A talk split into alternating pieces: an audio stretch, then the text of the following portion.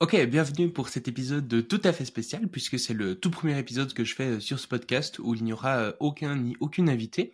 Euh, a priori, c'est un épisode que je vais répéter toutes les années avec à chaque fois un petit bilan de l'année passée et puis ce que je prévois pour l'année prochaine. Euh, donc euh, voilà, ça, ça, devrait se répéter toutes les années. Et puis, euh, donc au niveau de la structure de ce genre d'épisode, et particulièrement d'aujourd'hui, il y aura déjà bah, une évolution un petit peu de mes opinions sur quoi est-ce que j'ai changé d'avis en 2023. Et puis ensuite, on verra également ben, le bilan euh, du podcast. Qu'est-ce qui s'est passé pour le podcast en 2023 Qu'est-ce qui se passera pour le podcast en 2024 Quels sont les, les projets euh, prévus? Et vous verrez qu'il y a quand même pas mal de changements qui s'annoncent. donc ça vaut la peine d'écouter l'épisode. Et puis ensuite, on fera aussi très rapidement un petit bilan de la chaîne YouTube et du futur. parce qu'au-delà du podcast, donc le Futurologue Podcast, j'ai aussi une chaîne YouTube qui s'appelle Le Futurologue, sur laquelle j'ai pas publié de vidéo en 2023 mais a priori, ça devrait euh, reprendre euh, en 2024. Donc, euh, je vous expliquerai un petit peu ce qui va se passer là-bas. et puis aussi après un petit bilan et futur des projets annexes au-delà du podcast et de la chaîne YouTube, mais qui ça va prendre très très peu de temps. finalement, s'il y a une, des sections qui vous intéresse pas particulièrement, que vous avez envie juste d'écouter quelque chose en particulier, mais pas le reste, bah, je vous mets tous les timecodes en description.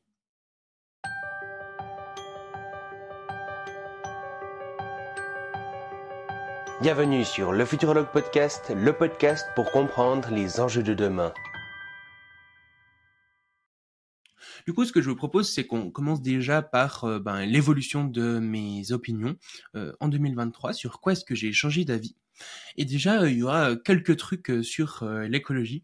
Donc, ce que j'ai fait, c'est que j'ai écrit à chaque fois un texte qui présente justement ben, mon évolution d'opinion sur tel ou tel sujet.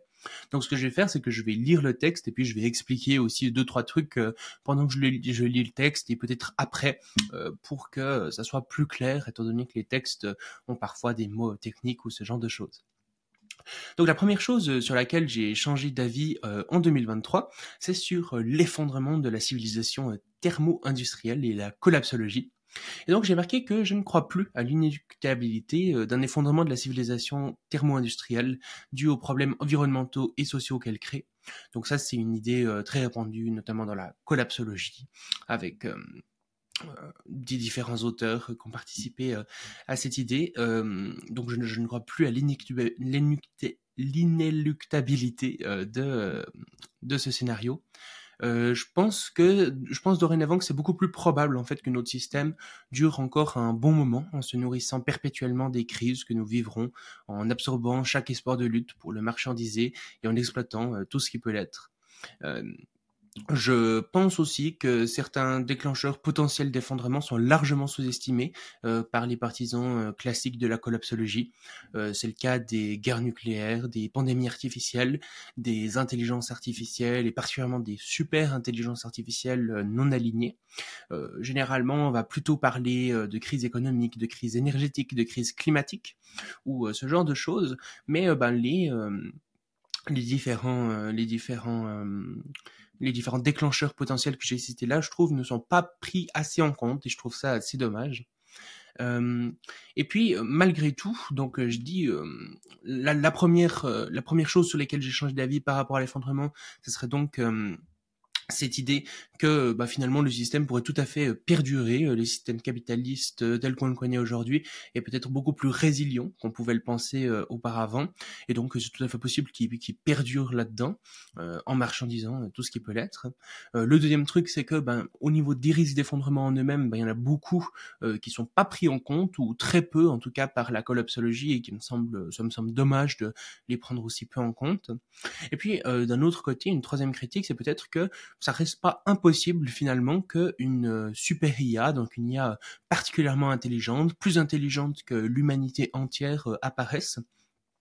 Et puis, euh, si tout d'un coup cette IA, on arrive à faire en sorte qu'elle soit alignée aux intérêts des humains, eh ben, ça serait tout à fait possible qu'elle puisse résoudre tous ces problèmes finalement et qu'il n'y ait pas d'effondrement, ou bien que des politiques publiques ambitieuse, couplée avec une sorte d'accélération technologique, euh, puisse nous sortir d'affaires sans nécessairement qu'il y ait d'effondrement. Aujourd'hui, c'est euh, des scénarios auxquels j'accorde une certaine probabilité, alors que fin 2023, euh, fin, 2000, fin, fin, 2022, donc début 2023, j'accordais vraiment très très peu de probabilité à ces scénarios. Je pensais vraiment que l'effondrement était quasi inéluctable.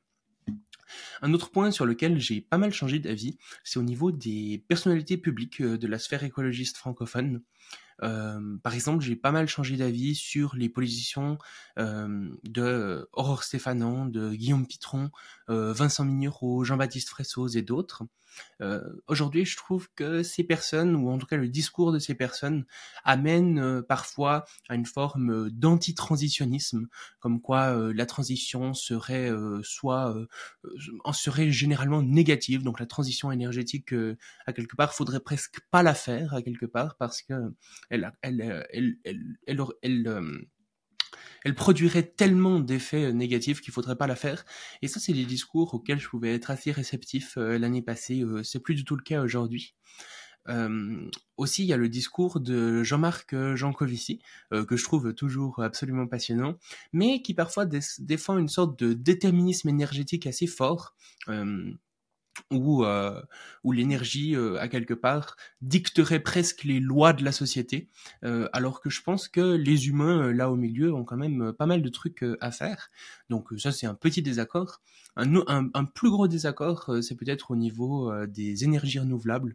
je trouve qu'il les fustige plus qu'il est correct de le faire je pense que il s'appuie aussi pas mal sur euh, des discours euh, qui pouvaient être entendus euh, il y a 5-10 ans, qui étaient relativement corrects. Mais là, depuis ces 5-10 dernières années, ben, on voit que les énergies renouvelables se développent quand même beaucoup plus rapidement et puis coûtent de moins en moins cher, etc., par rapport à ce qu'on pouvait penser.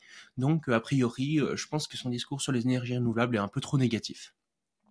Aussi, euh, il y a le discours euh, d'Arthur Keller, que d'ailleurs j'ai interviewé euh, dans ce podcast, qui je trouve fait parfois passer certaines positions idéologiques comme étant des faits scientifiques. je vous invite à écouter du coup l'épisode où je l'ai interrogé, et puis peut-être que vous verrez dans l'épisode ce que je veux dire, ou bien pas. Et puis, il y a aussi le discours euh, d'Aurélien Barraud finalement, qui euh, particulièrement ces, derniers temps avec la sortie de son nouveau livre, euh, je trouve calomnie un peu trop la science et la technologie, en tout cas plus que d'une raison. Et puis, euh, bah, du coup, je, je, préfère préciser pour que ce soit vraiment clair, euh, je continue de considérer que les discours de ces personnes sont euh, passionnants, euh, tout à fait corrects sur de nombreux points. C'est juste que j'ai un petit peu plus de recul global face à ces derniers, puis j'arrive mieux à identifier les points avec lesquels je ne suis pas d'accord. Mais dans l'ensemble, je trouve toujours que c'est tout à fait intéressant d'écouter toutes ces personnes et, euh, et, je me réjouis de, voir euh, comment leurs, leurs, opinions à elles euh, va évoluer également. Un autre point sur lequel j'ai pas mal changé d'opinion euh, c'est euh, l'impact des fictions. Euh, avant, j'avais un peu l'impression que les fictions c'était quelque chose qui était particulièrement utile pour le divertissement en fait, qu'on pouvait pas particulièrement en tirer grand chose intellectuellement, et puis que ceux qui disaient le contraire faisaient à quelque part preuve d'un peu d'élitisme. Euh, mon avis sur le sujet a vraiment radicalement changé euh, après que j'ai vu euh, le film au cinéma La Tresse et puis que j'ai écouté aussi La ferme des animaux de George Orwell en livre audio. je pense dorénavant que les fictions peuvent transmettre des messages tout à fait forts et puis aussi quelque chose qui a fondamentalement euh, changé dans mon rapport aux fictions, c'est qu'avant j'avais vraiment un attrait pour les fictions qui racontent pas le monde existant ou ayant existé. Euh, par exemple, euh, de la science-fiction ou bien des, des, des films de super-héros ou des livres de super-héros, des BD de super-héros, ce, ce, genre de choses. Aujourd'hui, j'ai pas mal changé à ce niveau-là. Je, je pense que c'est tout autant, si ce n'est plus intéressant, euh, les fictions qui permettent euh, d'appréhender la vie d'autres catégories de population, d'autres cultures ou d'autres époques. Je pense que elles peuvent vraiment être un moyen euh, assez formidable de comprendre de façon moins protocolaire et plus impactante émotionnellement des subjectivités qui ne sont pas la mienne, et ce qui me permet de mieux appréhender la richesse des diversités et des façons d'être au monde et donc euh, pas mal d'évolutions euh, à ce niveau-là.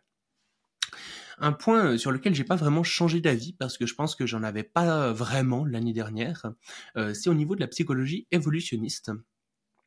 donc expliquer certains traits psychologiques à travers le phénomène de l'évolution. Donc euh, j'ai commencé à me forger un petit avis là-dessus, donc il vaut pas grand-chose, mais euh, j'aime bien, euh, enfin j'ai envie de, le dire ici pour pouvoir aussi en avoir une trace et puis voir comment mon opinion dessus évolue au fur et à mesure des années.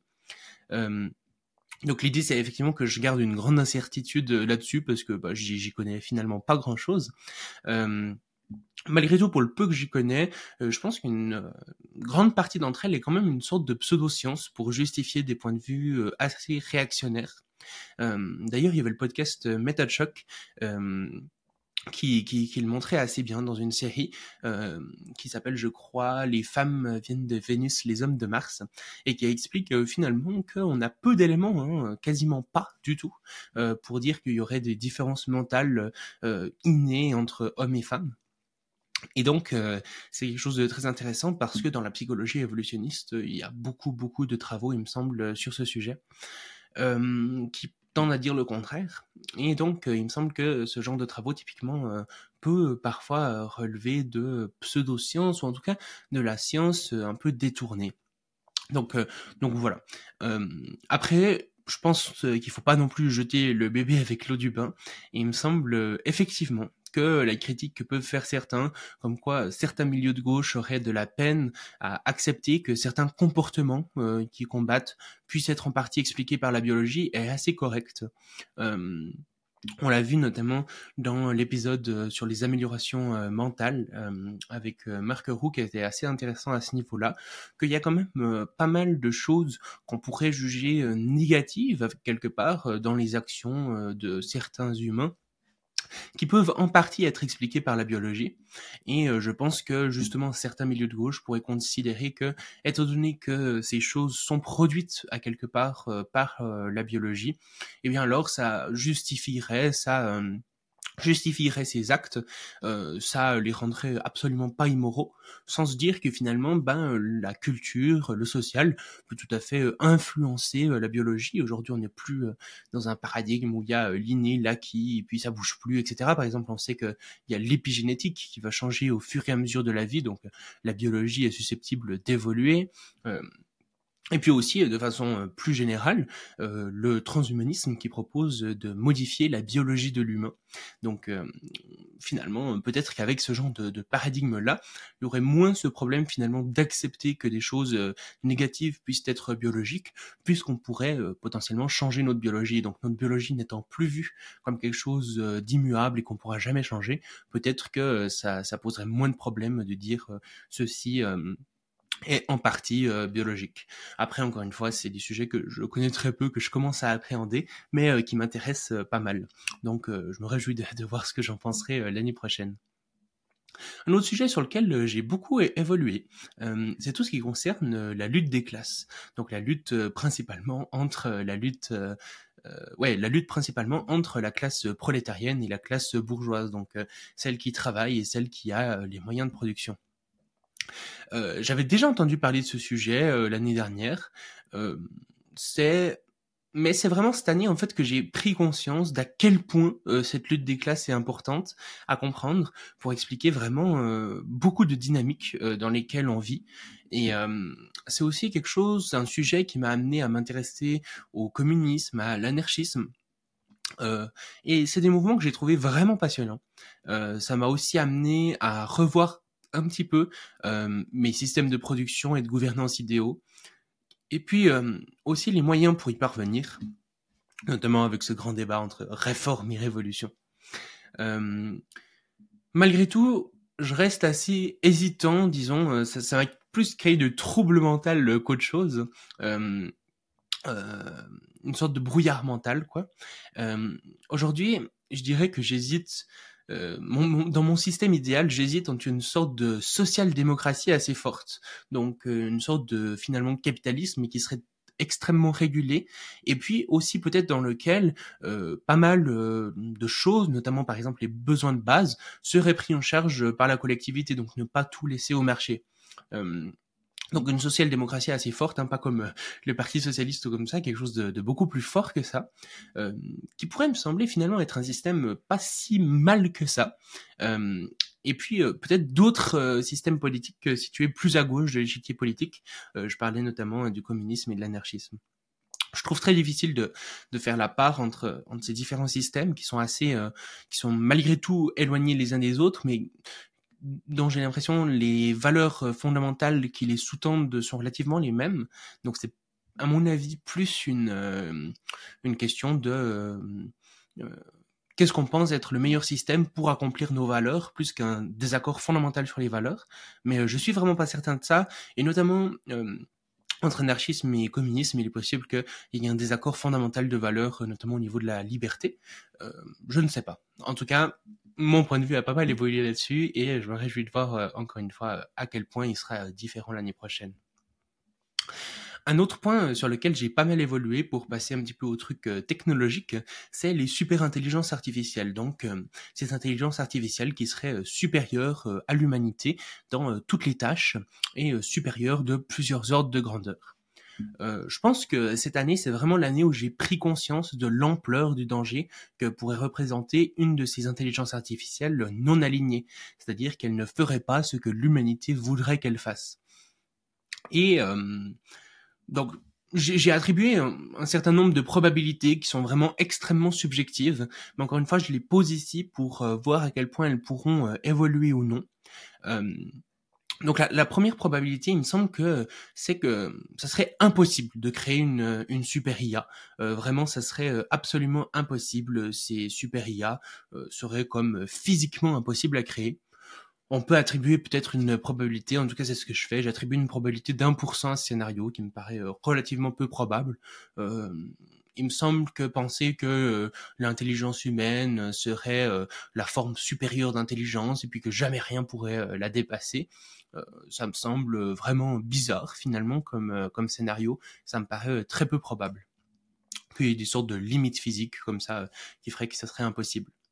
Euh, une autre possibilité, c'est que un autre risque existentiel euh, se concrétise avant la création d'une super IA. Et là, encore une fois, euh, j'alloue une probabilité d'environ 1% à ce scénario aussi. Donc, ça pourrait être des choses comme des guerres nucléaires particulièrement violentes dans lesquelles il y aurait beaucoup beaucoup de beaucoup de bombes qui exploseraient etc créant vraiment une catastrophe euh, monumentale, ou bien des pandémies artificielles qui détruiraient euh, une quantité énorme de l'humanité de par euh, des virus modifiés en laboratoire ou ce genre de choses. Donc ça, ça reste des possibilités. je ouais, j'y attribue une probabilité quand même pas aussi haute que ça, dans le sens où je pense à quelque part euh, il est possible que ces scénarios arrivent, mais est-ce que ça sera vraiment des, risques existentiels? C'est-à-dire que le futur de l'humanité serait compromis, euh, l'humanité ne pourrait pas se relever de ces risques, euh, ne pourrait pas rebâtir une, une civilisation. ça, c'est des choses qui me paraissent relativement peu probables. Je pense que ce genre de risque a peut-être, par exemple, on va dire 3% euh, de chances d'arriver, mais que le pourcentage de chances pour que non seulement ils arrivent, mais qu'ils soient tellement violents qu'on n'arrive pas à recréer une civilisation par après, est plutôt aux alentours des, 1%. Donc, euh, donc 1% à, ce niveau-là. Et puis ensuite, euh, une autre possibilité avec ces super intelligences artificielles, c'est qu'on mette une sorte d'interdiction mondiale pour euh, les amateurs de Dune, on pourrait presque dire une sorte de djihad butlérien, euh, qui ferait qu'on n'ait plus du tout le droit euh, de créer des intelligences artificielles, par exemple à partir d'un certain niveau de puissance, que ça soit complètement interdit de, de, le faire, et puis que non seulement ça soit interdit de le faire, mais que cette interdiction fonctionne, qu'effectivement aucun pays n'essaye de frauder cette interdiction, et donc euh, qu'aucun pays euh, ne, développe une intelligence artificielle, qu'aucun pays ou aucun groupe euh, d'humains ne développe ce genre d'intelligence artificielle. Ça me semble extrêmement peu probable, d'autant que là on est vraiment embarqué dans une dynamique qui semble être l'inverse, une sorte d'immense course. Donc très peu probable, j'y attribue 0,5%. Et encore, je pense que c'est relativement élevé par rapport aux vraies chances que ça se produise. Euh, une autre possibilité, c'est qu'on n'alloue pas assez de ressources à ce projet, donc de super IA, euh, soit par désintéressement, soit par manque de ressources, qu'on ait tellement plus de ressources qu'on dise euh, ah bah mettre tant d'énergie et tant de métaux pour une super IA, ça n'en vaut pas la peine ou par désintéressement. Euh, finalement, il s'avère que c'est tellement compliqué de créer une super IA, on a essayé plein de trucs, puis on se dit ah ben c'est impossible. Donc dans les faits, ça serait pas impossible, mais ça, serait tellement compliqué qu'on qu'on se désintéresserait du domaine et que ça créerait une sorte d'hiver de l'intelligence artificielle, une période euh, longue euh, qui ferait que il y aurait complètement un désintéressement du, du domaine. Donc ça, j'y attribue aussi une probabilité de 0,5%, ça me paraît pas extrêmement probable. Là, on est vraiment dans, le contraire, on commence à, voir euh, justement que, que, ces outils peuvent permettre énormément de choses qu'on pensait euh, absolument pas possible euh, il y a quelques années. Donc il me semble qu'on est vraiment dans la dynamique inverse euh, un hiver de l'IA me semble pas impossible, euh, mais disons que je pense que euh, cet hiver de l'IA donnera lieu à une autre période dans laquelle il y aura de nouveau une sorte de course à l'IA, par exemple. Donc il me semble qu'un hiver de l'IA qui serait comme ça éternel finalement, que on décide jusqu'à la fin des temps de ne pas créer parce que soit par manque de ressources, soit par désintéressement, ça me paraît extrêmement peu probable. Donc 0,5% aussi. Si on additionne euh, toutes ces probabilités, ça fait 3%. Euh, Et donc, ça fait aussi que euh, ben, c'est extrêmement probable finalement qu'on arrive à créer une super intelligence artificielle, peu importe la ligne temporelle, hein, mais qu'un jour, en tout cas, on arrive à en créer une. donc ça fait qu'il y a 97% de probabilité qu'on en crée une effectivement dans l'histoire de l'humanité, en tout cas selon mes pourcentages. Et donc du moment qu'on part du principe qu'il y a 97% de probabilité qu'on en crée une, ils font donc se demander euh, si cette euh, intelligence artificielle, cette super intelligence artificielle qu'on aurait créée, est-ce qu'elle euh, sera alignée avant sa création? Est-ce que cette IA sera vraiment fera exactement ce que les humains veulent qu'elle fasse? Euh, sans créer, euh, euh, sans créer de, de, de catastrophes cataclysmiques, soit par mécompréhension de ce qu'on lui dit, soit par compréhension tellement exacte que finalement c'est une autre demande qui serait peut-être mal formulée à quelque part. Qu'en gros, ce genre d'intelligence artificielle n'amène pas à des risques existentiels typiquement. J'attribue euh, à ça une probabilité de 20% qu'on arrive à trouver vraiment une solution à ce qu'on appelle le, super alignement, donc l'alignement des super intelligences euh, avant qu'on en crée une. Donc euh, voilà, c'est une probabilité tout à fait subjective, mais encore une fois, avec les dynamiques dans lesquelles on est, euh, OpenAI euh, qui euh, vire certains, certaines personnes de ses équipes d'éthique, Google qui fait la même chose, un investissement massif pour augmenter les capacités sans particulièrement se préoccuper de l'éthique, plus de 20% me paraît assez optimiste, un peu trop optimiste à mon goût. Mais en dessous me paraît relativement correct. Je comprendrais que des gens disent ah bah non moi je pense qu'il y a 5 ou 10% par exemple de probabilité, mais quand même euh, c'est quelque chose que j'aurais pu tenir il y a, il y a quelques mois. Aujourd'hui je suis quand même malgré tout un petit peu plus optimiste, donc je dirais 20%, euh, notamment avec euh, pas mal de mouvements qu'on voit émerger, euh, certaines euh, institutions qu'on pensait euh, totalement inintéressées à ce sujet, qui finalement se trouvent relativement intéressées par ce sujet. Donc finalement, 20% de, de probabilité.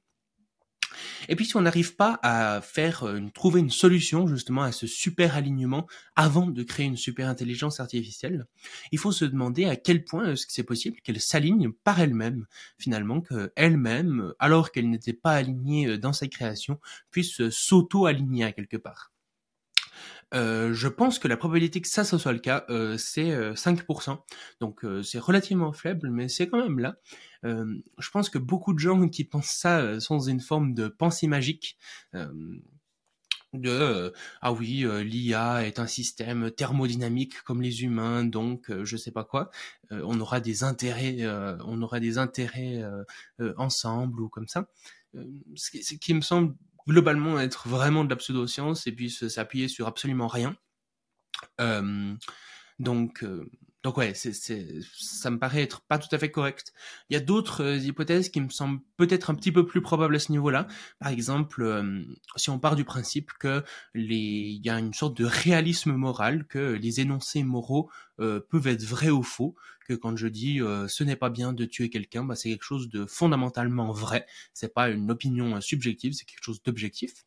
Si on part du principe que la morale est objective, alors peut-être qu'une super intelligence artificielle arrivera comme ça à décoder euh, les règles de la morale, à découvrir euh, la morale, et puis euh, donc à avoir une morale bah, objective, tout à fait probablement, peut-être pas tout à fait alignée avec celle des humains, mais peut-être encore mieux du coup que celle des humains actuellement, puisqu'elle sera objective, ce sera la morale avec un grand M.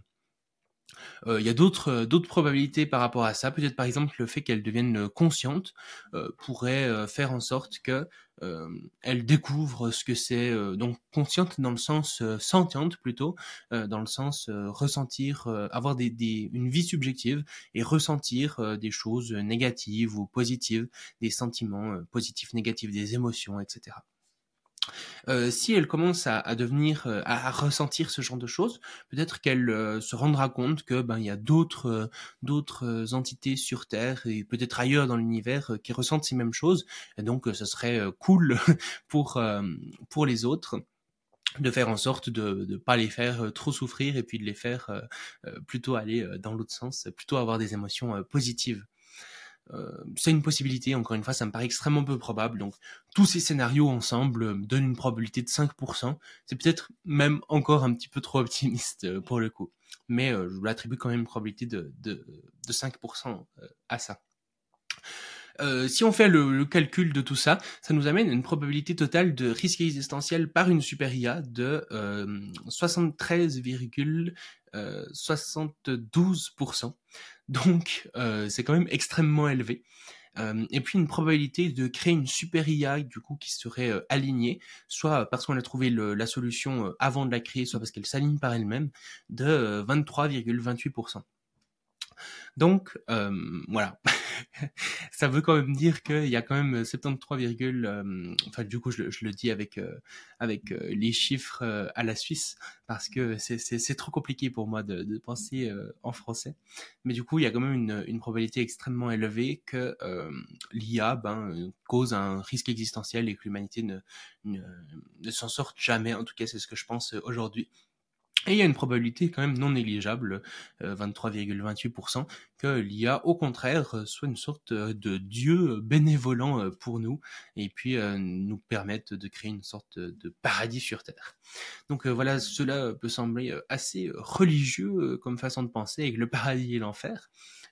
D'autant avec des probabilités aussi élevées à ces scénarios. Mais ben c'est une sorte de déduction logique qui me semble assez correcte. Donc peut-être qu'il y a des éléments que je vois pas euh, dans, dans ces déductions qui, qui font qu'elles seraient incorrectes, mais pour l'instant, bah, j'arrive à cette conclusion. Et c'est une conclusion qui à la fois euh, est très optimiste et à la fois euh, absolument terrifiante. pour certains et pour d'autres. Un autre point sur lequel j'ai beaucoup changé d'avis, c'est sur le mouvement de l'altruisme efficace. Donc euh, l'altruisme efficace, c'est un mouvement euh, international euh, qui cherche, donc implanté dans, dans, plein de pays différents, et qui cherche de manière générale, enfin qui part d'un constat, qui part du constat que nos ressources, donc principalement notre temps et notre argent, sont limitées, qu'on n'a pas une quantité infinie, et donc que euh, si on veut résoudre les grands problèmes du monde, ben, il faut euh, attribuer euh, ces ressources de façon la plus optimale possible, de façon à faire le plus de bien possible. Et donc ne pas donner, par exemple, des, des, des, causes, des charités qui seraient sous-optimales, qui par exemple ne sauveraient qu'une vie, alors qu'avec la même quantité d'argent, on pourrait sauver 100 vies, par exemple. Donc, donc c'est un petit peu ça la logique de l'altruisme efficace. Et euh, je m'y intéresse notamment parce que du coup, ils arrivent à la conclusion euh, qui euh, aujourd'hui est aussi, euh, c'est aussi mes conclusions, euh, que ben, des risques, justement, notamment la super intelligence artificielle, peuvent être un domaine extrêmement important auquel allouer des fonds et des ressources de façon générale, aussi beaucoup de, de temps Euh, parce que bah, c'est un, domaine euh, qui pourrait extrêmement euh, être extrêmement impactant. Et il y a d'autres domaines qui prennent comme étant les, les domaines principaux d'intérêt pour eux, notamment bah, tout ce qui est guerre nucléaire, justement pandémie artificielle. Aussi tout ce qui concerne le bien-être des animaux, la façon dont on traite les animaux dans la société, et puis l'intelligence artificielle, aussi euh, l'extrême euh, l'extrême pauvreté et la maladie euh, dans, dans, le monde chez les humains. Donc ça, c'est les principales causes du coup qui sont pris en compte et mm, qui intéressent l'altruisme efficace aujourd'hui. C'est des, des, choses qui peuvent être mouvantes, mais pour l'instant, c'est principalement ça. Et, et du coup, l'année passée, j'avais commencé à découvrir ce mouvement et je me rends compte que j'avais quand même euh, pas mal de préjugés, euh, principalement de par mon manque de connaissances sur, euh, sur ce dernier. mais cette année, là, j'ai suivi en juillet des ateliers d'introduction à l'altruisme efficace proposés par Altruisme Efficace France, qui étaient vraiment extrêmement intéressants et qui justement introduisaient parfaitement les différents sujets qui peuvent être intéressants pour l'altruisme efficace.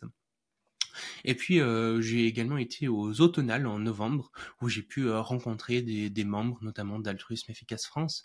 Et donc euh, j'ai pas mal changé d'avis là-dessus.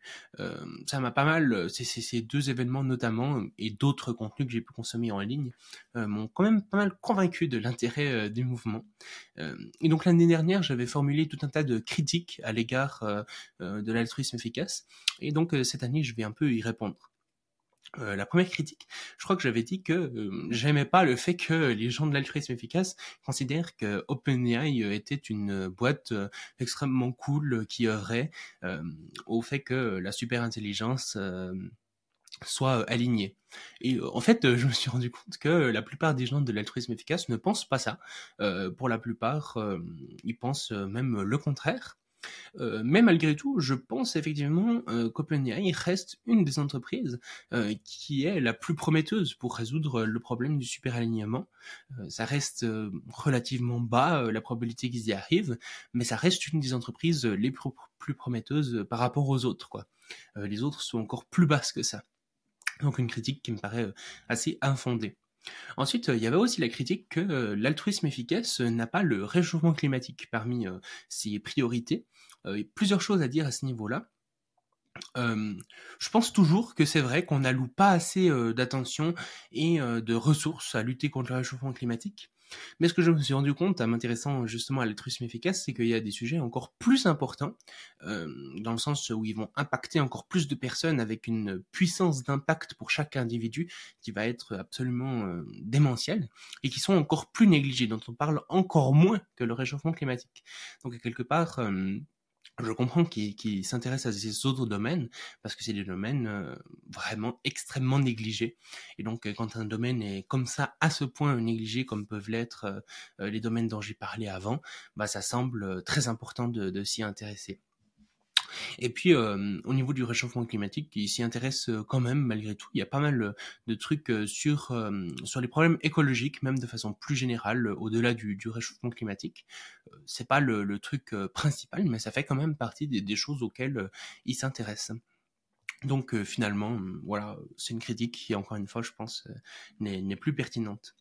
Une autre critique que j'avais pu faire euh, l'année passée, donc je l'ai pas fait euh, dans un podcast ou quoi que ce soit, mais j'avais déjà euh, noté un petit peu mes, opinions que j'avais l'année passée. Et je disais notamment que l'altruisme efficace me paraissait problématique parce que beaucoup de gens étaient très fortement capitalistes, voire ultra-capitalistes, voire libertariens dans l'altruisme efficace. je pense toujours que c'est le cas, mais en tout cas, je pense, euh, pour avoir rencontré un peu plus la communauté, qu'il y a quand même pas mal d'anticapitalistes aussi. Euh, par exemple, chez Altruisme Efficace France, je dirais que c'est probable qu'il y ait en tout cas 20% euh, d'anticapitalistes, ce qui est un pourcentage probablement supérieur à la moyenne du pourcentage chez tous les Français. Et puis, de manière générale, ce que, ce que, ce que je considère comme euh, étant un problème, le fait qu'il ne soit pas anticapitaliste, bah, c'est quelque chose que je remets un petit peu en question aussi, étant donné que justement, on en parlait avant, euh, est-ce qu'une social-démocratie extrêmement euh, bien régulée, pourrait être extrêmement forte aussi avec certains secteurs qui qui seraient pas au marché privé, etc. pourrait ne, ne, ne, pas être pertinente, je ne sais pas. Donc, donc voilà, c'est moins, beaucoup moins un problème que ce que je pensais avant. Après, c'est possible qu'aux États-Unis, notamment, le mouvement soit moins de gauche.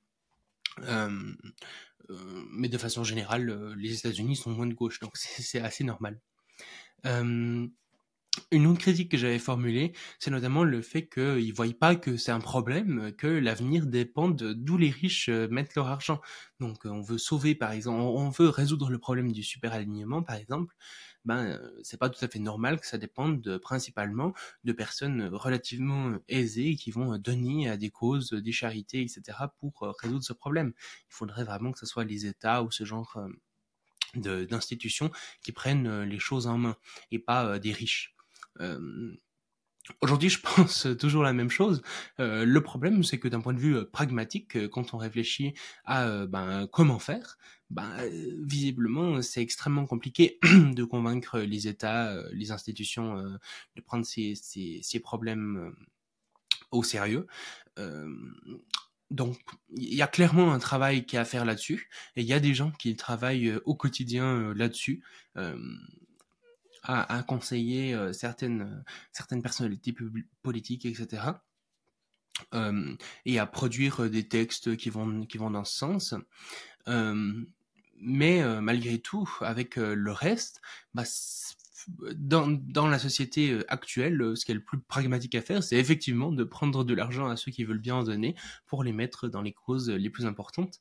Même si c'est pas ça euh, la société idéale, bah, on vit pas dans la société idéale, donc prenons en compte la matérialité dans laquelle on vit aujourd'hui pour faire au mieux avec ce qui est le cas aujourd'hui. Il me semble qu'effectivement aujourd'hui, le fait de, de de prendre à quelque part de l'argent aux riches pour les mettre euh, dans, les causes euh, importantes me semble quelque chose de relativement euh, positif. Finalement, il y a aussi une critique que j'avais faite qui était notamment liée à ce qui s'était passé avec FTX.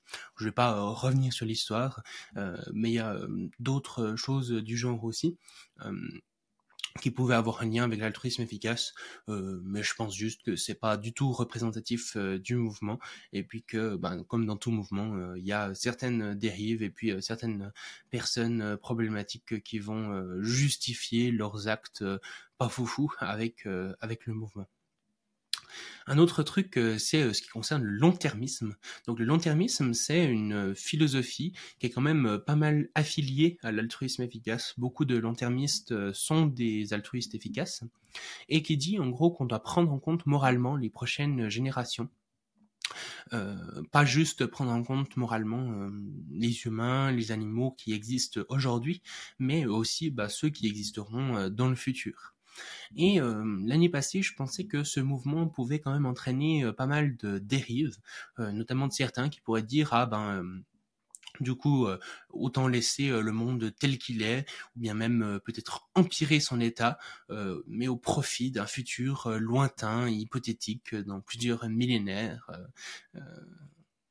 créer des, des, problèmes actuels pourrait résoudre certains dans plusieurs millénaires ou ce genre de choses. Je pense toujours que c'est des choses qui peuvent arriver, mais du coup c'est pas tant à cause de la philosophie en elle-même, du long-termisme en lui-même, mais plutôt d'une mécompréhension de, celui-ci, ou bien encore une fois, comme je le disais avant, d'actes immoraux qui pourraient être justifiés de cette manière. Après, euh, probablement que certains, euh, certaines personnes euh, qui font des trucs que je considère comme étant pas foufou, comme Elon Musk, et puis qui se réclament, ou en tout cas une certaine proximité idéologique avec le long-termisme euh, sont honnêtes euh, dans leur euh, dans leur façon de, de, se représenter les choses, sont réellement se sentent réellement long-termistes. C'est pas juste une façon de justifier ce qu'ils font, mais il me semble que c'est juste une mauvaise lecture de la philosophie long-termiste. En tout cas, moi, avec la même la même lecture, j'arrive pas aux mêmes conclusions. Donc, je pense que c'est plus un débat là-dessus plutôt que sur la philosophie en elle-même sous-jacente, qui elle me paraît relativement pertinente. Finalement, un dernier domaine sur lequel euh, j'ai changé d'avis, ensuite on, passera au reste, euh, c'est tout ce qui concerne justement la philosophie morale et puis l'animalisme. Donc la philosophie morale qui est la branche de la philosophie qui s'intéresse à qu'est-ce qui est bien et qu'est-ce qui est mal. Et puis l'animalisme qui est un mouvement qui cherche un mouvement presque philosophique qui cherche à comprendre la place des, des, animaux dans le monde et puis à quel point ils devraient être pris en compte ou non moralement. donc j'ai découvert euh, l'animalisme et la philosophie morale l'année dernière. C'est pas quelque chose de, nouveau euh, cette année. Par contre, j'ai vraiment particulièrement euh, approfondi ces sujets cette année. Et donc, tout comme l'année dernière, finalement, même que je, m'étais peu renseigné sur le sujet, je me considérais déjà comme animaliste, comme antispéciste aussi. Donc, le fait de considérer que l'espèce à laquelle appartient un individu ne fait pas, ne devrait pas être un prétexte pour le discriminer par rapport aux autres. Je me considérais également comme interventionniste, c'est-à-dire ben, que les animaux sauvages, qu'on considère comme étant sauvages, qui sont dans ce qu'on appelle la nature, devraient finalement être aidés. Il n'y a pas de raison, si on prend en compte le bien-être des animaux d'élevage, pourquoi ne prendront pas, pourquoi est-ce qu'on ne devrait pas prendre en compte le bien-être des animaux sauvages? C'est quelque chose auquel j'adhérais déjà l'année passée. Euh, mais cette année, euh, j'ai plus du tout de réticence avec euh, le scientisme, ce qui a été un petit peu le cas l'année passée. Donc le scientisme qui part du principe que ceux à, qui est-ce qu'on devrait, enfin qui compte moralement finalement, qui, quel individu a une importance morale, quels individus ont une importance morale. eh bien le scientisme va dire que ce sont tous les êtres sentients, c'est-à-dire tous les êtres euh, qui sont capables d'avoir une subjectivité, qui ont euh, des émotions positives ou négatives, qui ressentent même plus de façon plus correcte, qui ressentent des émotions positives ou négatives. Euh, et donc qui peuvent être affectés par ce qu'on leur fait, parce qu'un être qui n'est pas sentient ben, n'est pas affecté par ce qu'on lui fait. Donc, euh, donc voilà, ça, me semblait être un critère euh, aujourd'hui euh, tout à fait pertinent. Aujourd'hui, ça me semble vraiment être un critère extrêmement, extrêmement pertinent et correct mais euh, l'année passée, j'avais pas mal de réticences, notamment j'avais compris un petit peu l'intérêt de la sentience, mais je me disais, ah, mais est-ce qu'il n'y aurait pas d'autres critères? Aujourd'hui, euh, je suis beaucoup plus sceptique quant à d'autres critères. Je reste ouvert, hein, peut-être que les prochaines années, mon avis évoluera, mais pour l'instant, je pense effectivement que la sentience est euh, d'une importance absolument capitale. Et puis, de façon générale, par rapport à l'année dernière aussi, je me considère beaucoup plus comme un utilitariste hédoniste. Donc, hédoniste dans le sens où ce que je pense, euh, c'est que ce qui a de l'intérêt, euh, donc l'utilitarisme dirait qu'il faudrait à quelque part euh, maximiser le bien-être des individus, et puis la partie hédoniste, pour utilitariste hédoniste, dirait que ce bien-être correspond au fait d'augmenter au, maximum euh, les expériences positives, les expériences euh, subjectives euh, positives, puis diminuer au minimum les expériences subjectives négatives. Donc voilà, aujourd'hui je me considère comme utilitariste hédoniste. Je ne sais pas si je suis utilitariste jusqu'au bout, c'est-à-dire que si on pousse cette philosophie jusqu'au bout, on peut arriver à des dilemmes assez perturbants ou des conclusions morales qui peuvent être assez perturbantes. Donc je sais pas si je serais utilitariste et donné jusqu'au bout. En tout cas, jusqu'à un certain bout, ça me semble vraiment être la meilleure philosophie. Euh, j'ai également pris conscience d'à quel point euh, ce problème, donc euh, le problème de la façon dont on traite les animaux, aurait des effets indirects extrêmement positifs. Donc si on améliorait finalement la façon dont on traite les animaux, par exemple qu'on arrêtait l'élevage, euh, eh ben ça aurait des effets extrêmement positifs sur énormément d'autres domaines, euh, ce que j'avais pas forcément conscience l'année passée, notamment la biosécurité. Donc on voit aujourd'hui que beaucoup de pandémies, ce qu'on appelle les zoonoses, euh, sont euh, en partie dues euh, à la façon dont on traite les animaux, à la façon dont la biodiversité s'amenuise aussi, du fait qu'on casse à quelque part l'habitat des individus. Euh, des, des, animaux, et eh bien ces animaux euh, viennent plus proches des trucs, euh, des, des, habitations et des humains de façon générale, et donc il y a plus de probabilité de, de partage de, de, virus ou ce genre de choses. il y a aussi ben, tout le paradigme autour de l'antibiorésistance, hein, qui va devenir un problème de santé publique absolument majeur ces prochaines années. euh, qui est euh, euh, en très très grande partie due à l'élevage et au fait qu'on donne énormément d'antibiotiques aux animaux d'élevage. Donc le fait d'arrêter l'élevage et de mieux considérer les animaux aurait un, impact extrêmement positif sur la biosécurité. C'est également le cas sur l'écologie. il me semble que l'action euh, la plus efficace euh, pour euh, diminuer son empreinte carbone, typiquement, diminuer les gaz à effet de serre qu'on contribue à, à émettre, c'est clairement de devenir végétarien et vegan c'est euh, les choses euh, les, les, clairement les plus efficaces euh, qu'on peut faire. ça, ça diminue de façon absolument drastique notre impact sur sur l'écologie au niveau des gaz à effet de serre, mais aussi à d'autres niveaux, dans le sens où aujourd'hui, ben la quasi-totalité des terres, enfin pas la quasi-totalité, mais disons une grande partie, il me semble que c'est 70% quelque chose comme ça, à la louche, des terres qui sont utilisées dans le monde sont utilisées pour l'élevage, donc soit des terres sur lesquelles il y a des animaux soit euh, des terres euh, sur lesquelles on fait pousser des choses pour les donner aux animaux. Donc c'est absolument massif en termes d'utilisation des terres et donc en termes d'utilisation euh, de tout un tas d'intrants problématiques également. Et puis au niveau de, la biodiversité de façon générale aussi, l'élevage contribue massivement à la déforestation et donc à la destruction d'habitats naturels pour, pour des animaux qu'on considère comme sauvages. Donc, euh, donc voilà, euh, le fait de, résoudre un petit peu ces, ces problèmes avec euh, l'élevage et les animaux de façon plus générale permettrait également de résoudre grandement les problèmes au niveau de l'écologie. Et finalement, ça permettrait aussi, je pense, de grandement améliorer les autres luttes sociales dans leur globalité, dans le sens où j'ai l'impression que si on prend plus en compte les animaux, ben on prendra aussi plus en compte les humains. Ça peut paraître bête dit comme ça, mais finalement par exemple, dans le racisme, on voit que souvent un processus qui va permettre de justifier euh, le fait qu'une race serait inférieure à l'autre, c'est presque une, c'est un processus d'animalisation.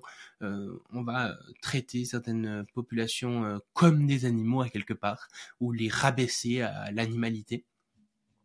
Et donc finalement, on pourrait se dire que améliorer cette animalité, qu'on voie plus l'animalité comme euh, quelque chose euh, qui nous permet de euh, d'exploiter autrui, et eh ben ça pourrait aussi aider notamment dans les luttes antiracistes. Il y a aussi le podcast euh, comme un poisson dans l'eau de Victor euh, durand le euh, qui a sorti récemment des épisodes sur les liens justement entre l'élevage et puis le néocolonialisme, qui est vraiment absolument passionnant, qui m'a créé une sorte d'explosion mentale. J'avais vraiment pas conscience de tous les liens qui peuvent exister entre entre ces deux luttes, et donc il me semble aujourd'hui vraiment très très clair que diminuer en fait, euh, améliorer la façon dont sont traités les animaux dans nos sociétés euh, aurait déjà en soi un impact extrêmement positif parce que ben c'est un nombre d'individus, euh, un nombre d'animaux qui sont traités dans des façons absolument abominables qui est juste effarant. Et puis chaque individu est traité de façon absolument horrible. Donc non seulement beaucoup d'individus euh, sont touchés, mais chaque individu est, euh, touché euh, particulièrement. donc, ça semble, il me semble que c'est une cause d'une ampleur absolument gigantesque. qui est absolument négligée. Aujourd'hui, on en parle très très peu par rapport à l'importance que ça devrait avoir. Et, et puis aussi qui est, qui est relativement soluble ou solvable, je ne sais pas comment on dit, euh, mais dans le sens où on peut trouver des solutions euh, relativement simples, euh, améliorer les conditions, drastiquement améliorer les conditions d'élevage, puis petit à petit abolir le, le l'élevage en lui-même et puis améliorer les conditions de vie euh, des animaux euh, sauvages. Euh, c'est souvent des choses assez simples à faire. Pour les animaux sauvages c'est peut-être plus compliqué. Mais en tout cas pour les animaux les animaux domestiques et les animaux d'élevage ça semble beaucoup plus simple à faire euh, donc tout ça me fait dire que c'est vraiment une cause extrêmement importante. Euh, Aujourd'hui, je dirais que ça devrait être notre deuxième préoccupation la plus importante euh, après le fait de trouver une solution au super alignement, qui me semble quand même encore plus massif euh, comme problème. Donc, euh, donc, donc voilà. Et puis encore une fois, ben, tous les effets indirects extrêmement positifs que ça aurait, c'est vraiment fou d'un point de vue écologique, d'un point de vue de la biosécurité, d'un point de vue des luttes sociales et probablement euh, d'infiniment plein d'autres points de vue que j'envisage pas aujourd'hui ou que j'ai oublié. Donc, donc voilà petite euh, rétrospective des choses sur lesquelles euh, j'ai changé d'avis. Euh, je serais très curieux d'avoir vos retours là-dessus en description ou enfin en description en commentaire plutôt ou bien en, message privé sur les différentes plateformes. N'hésitez pas, ça serait vraiment extrêmement intéressant d'en savoir plus sur ce que vous vous pensez de tout ça. Parce qu'encore une fois, je, je prétends pas que ces opinions sont correctes. Hein. C'est des choses sur lesquelles je pourrais tout à fait évoluer dans les prochaines années. Voilà, euh, du coup je vous propose qu'on passe euh, un peu à la deuxième section, qui est le bilan et le futur de mes projets, et qu'on commence du coup par euh, la première sous-section de cette nouvelle section, qui est le bilan et le futur du podcast. Donc, euh, le podcast, le Futurologue Podcast que vous êtes en train d'écouter, euh, a connu 28 nouveaux épisodes cette année. Donc, j'en suis euh, très content. Ça fait plus d'un épisode toutes les deux semaines. Et puis, contre 18 l'année passée. Donc, l'année passée, j'avais sorti 18 épisodes. cette année, 28. Donc, une belle augmentation, presque euh, euh, presque, bah non pas presque, 10 épisodes de plus, donc euh, c'est très très chouette. dans le futur, je pense continuer hein, ce rythme d'un épisode de toutes les deux semaines qui me convient très très bien et qui vous convient plutôt bien, je crois aussi. Cette année, on a réalisé 35 000 écoutes sur le podcast. entre les plateformes audio et YouTube, ça représente 35 000 écoutes. Donc, n'empêche, 5 fois plus que l'année dernière. Donc, c'est très très chouette. Euh, là où euh, il y a seulement 10 épisodes de plus, bah, il y a 5 fois plus de, d'écoute, donc euh, vraiment, vraiment très très cool. Et sur YouTube, on a multiplié le nombre de nouveaux abonnés par 5. Donc 670 personnes se sont abonnées au podcast sur YouTube cette année, ce qui représente 5 fois plus que le nombre qui s'était abonnés au podcast l'année dernière.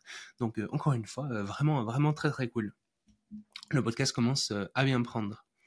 Il y a pas mal de choses qui ont changé au fur et à mesure de ce podcast cette année. Je ne sais pas si vous en êtes rendu compte ou pas. Déjà, une des choses qui, a changé, c'est le fait que j'invite une femme chaque trois podcasts il faut dire que euh, avant, euh, je, je, je, je ne m'en étais même pas rendu compte, mais euh, il y avait quasiment que des hommes sur le podcast. Et c'est lorsque j'ai invité Victor Durand Le Push, donc justement la personne dont je parlais avant, qui, euh, qui a le podcast euh, Comme un poisson dans l'eau, euh, il a accepté en fait mon invitation, mais en me disant ah bah j'ai hésité à accepter parce que je suis assez attaché au principe de parité et je vois qu'il y a quasiment que des hommes sur ton podcast. Et là, ça m'a fait une sorte de déclic en fait où je me rends compte que je me suis rendu compte que j'y avais vraiment pas pensé, que c'était simplement c'est pas que j'avais pris un choix conscient euh, d'inviter euh, que des hommes. Non, c'est juste que j'y avais pas pensé et que euh, naturellement, c'est ce qui s'était fait. Et donc, ben, depuis qu'il m'a dit ça, ça, m'a fait une sorte de déclic. Et donc, j'ai décidé d'inviter une femme tous les trois podcasts. je sais qu'il y a pas mal de critiques sur ce genre de quotas, etc. moi, je, je, pense que c'est une très très bonne chose. Je pense que les quotas sont tout à fait euh, nécessaires, euh, que ce soit dans les podcasts, mais aussi dans d'autres euh, œuvres. et puis que en fait, c'est tellement facile d'être biaisé sans s'en rendre compte, comme c'était mon cas, où on pense juste, ah bon, par exemple, qu'on prend les personnes en fonction de leur réelle capacité ou ce genre de choses, alors que c'est absolument pas le cas on prend juste les personnes euh, en fonction euh, de leur sexe, mais sans s'en rendre compte, ou de leur genre, euh, sans s'en rendre compte, parce qu'on est tellement baigné dans cette culture un peu patriarcale typiquement, que ça peut être le cas. Et je pense que c'est le cas avec d'autres luttes sociales également. Donc, donc voilà, les quotas me semblent tout à fait bénéfiques, et donc j'ai décidé d'en mettre un, une femme, tous les trois épisodes. Et euh, pourquoi pas une femme sur deux pour respecter une parité parfaite euh, Parce que franchement, ça reste malgré tout très difficile de trouver euh, une femme sur deux. Et notamment, on va en parler après, mais dans le futur du podcast, je prévois de parler de plus en plus d'aspects euh, technologiques et euh, dans la tech c'est encore plus compliqué. Euh, il y, a, parmi les, experts qui parlent de ces sujets, il y a très peu d'expertes. Il y en a quand même, mais du coup une femme sur trois, c'est déjà quelque chose de relativement compliqué finalement à atteindre. Donc euh, je je pourrais pas faire euh, une femme sur deux, même si j'aimerais beaucoup. Après, euh, si dans le futur il y a plus de femmes qui commencent à émerger dans le dans le débat public sur sur ces sujets, avec grand plaisir, je passerai à une femme sur deux. Mais pour l'instant, j'avoue que ça reste compliqué et ça reste déjà quand même largement mieux que ce que je pourrais faire avant où il y avait quasiment aucune femme. Je crois que j'avais invité deux femmes sur 20 ou quelque chose comme ça ce qui était assez catastrophique. Une autre chose que vous avez peut-être vu euh, sur le podcast cette année, c'est euh, tout ce qui concerne les extraits. Euh, j'ai découpé certains des épisodes en sorte de vidéo chapitre quelque part. Donc certains grands épisodes comme ça d'une heure trente, par exemple sur les qu'Arthur Keller qui faisait passer deux heures, que j'avais découpé en une dizaine ou douzaine, quelque chose comme ça, de, petits extraits de, de, podcasts d'environ 10-15 minutes.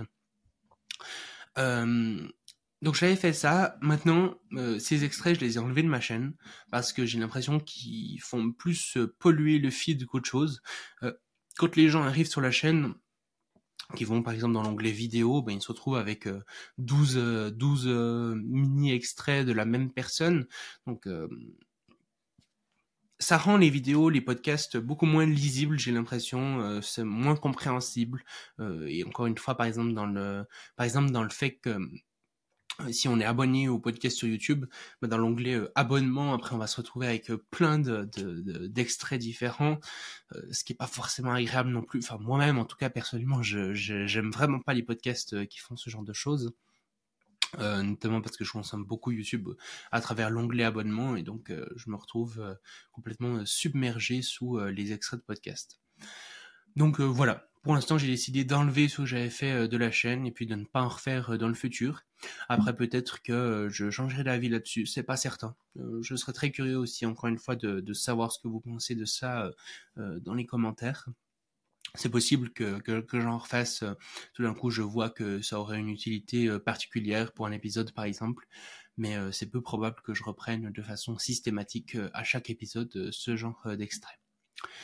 Finalement, euh, pour parler du futur du podcast, qu'est-ce qui va se passer en, 2024 euh, À quoi va ressembler le podcast en 2024 Pas mal, euh, pas mal de changements. On va y aller un petit peu crescendo. Donc déjà, le changement le moins impactant, ça va être l'écran de fin qui va être un petit peu modifié. Euh, voilà. Euh, avant, euh, l'écran de fin disait juste merci d'avoir écouté, etc., etc. donc l'écran de fin sur YouTube, hein, parce qu'en audio vous n'allez pas voir la différence. Mais sur YouTube, à la place de simplement le, logo de la chaîne avec marqué le Futurologue Podcast, bah, vous verrez une petite animation qui vous proposera de cliquer sur un épisode, un autre épisode. Donc comme ça, ça permettra à ce que certaines personnes puissent cliquer sur sur ce nouvel épisode et continuer leur session sur YouTube et donc potentiellement faire un peu plus euh, un peu plus de vues. Euh, voilà, c'est vraiment un changement extrêmement mineur, mais je tenais à le signaler parce que ça change quand même. Euh, aussi quelque chose que vous allez voir petit à petit dans des épisodes que j'ai déjà enregistrés mais qui sont pas encore publiés, c'est notamment que les introductions sont plus courtes. je dirais peut-être 10 secondes de moins et non seulement elles sont plus courtes, mais elles sont plus courtes, mais elles comprennent aussi la présentation de la personne. C'est-à-dire que euh, avant, je demandais systématiquement comme euh, première question euh, qui es-tu à la personne que j'interviewais, tandis que maintenant je pose plus cette question. Je fais la, la présentation moi-même en quelques quelques une phrase ou deux maximum en général. donc vous me direz ce que vous pensez de ce changement, mais je pense que ça permet de gagner du temps pour d'autres questions plus pertinentes que qui es-tu. Euh, je pensais que cette question permettait vraiment aux personnes de d'avoir quelque chose d'original finalement à dire, euh, de se présenter de façon originale, mais finalement elles le font généralement pas. Euh, c'est souvent des présentations assez basiques, donc finalement ce genre de présentation je peux le faire moi-même de façon beaucoup plus courte en introduction. Donc je me suis dit pourquoi pas le faire? Et puis euh, là où avant je faisais des longs éditos euh, comme introduction au podcast, je pense que c'est plus pertinent de faire euh, quelque chose de, de, quelques phrases qui donnent envie d'écouter la suite, mais qu'ensuite on passe le plus rapidement possible à l'interview en elle-même. Donc c'est des changements que tous ces changements, ceux que je viens de dire avec l'écran de fin, et puis et puis les introductions plus courtes. Également, ce que je vais dire après, c'est des changements que vous allez voir euh, apparaître petit à petit sur les épisodes. Euh, parfois, il y aura des épisodes où ça sera le cas, d'autres où c'est pas le cas, parce que je vais interposer en fait des épisodes que j'ai déjà enregistrés, déjà montés, où c'est pas encore, euh, parfois où c'est pas encore le cas, avec des épisodes que je vais enregistrer et monter, où là ce sera le cas. Donc petit à petit, ça va aller vers une homogénéisation avec ces changements. Un autre changement que vous avez peut-être vu, euh, il me semble que sur certains podcasts déjà publiés, c'est déjà le cas, euh, mais en tout cas sur les, prochains, ce sera également le cas. Euh, c'est qu'il n'y a plus de, questions de fin. Avant, je, posais systématiquement les mêmes questions à la fin de l'épisode, notamment la question sur l'optimisme ou le pessimisme. Est-ce que la, comment est-ce que la personne voit l'avenir? Est-ce s'imagine plutôt quelque chose de, positif ou de négatif? C'est une question que je, ne poserai plus. Et également, je posais systématiquement en fin d'épisode la question du message pour l'humanité. Euh, quel message euh, est-ce que la personne que j'interviewe euh, aimerait transmettre à l'humanité. C'est des questions que, que je poserai plus, un petit peu pour la même raison finalement que la présentation, c'est-à-dire que au départ je posais ces questions parce que je m'imaginais que chaque personne allait faire allait faire allait dire quelque chose de fondamentalement différent de ce qui était déjà dit dans, dans l'épisode. Et puis allait trouver des choses très originales à dire finalement je me rends compte que c'est pas particulièrement le cas. Souvent, euh, typiquement le message de fin euh, reboucle avec ce qu'on a déjà dit dans l'épisode. C'est juste une répétition du message principal de, de l'épisode. Il n'y a pas grand chose de nouveau qui est apporté par cette question, je trouve. La question de l'optimisme et du pessimisme, euh, en soi, je la trouve pas particulièrement intéressante en réalité.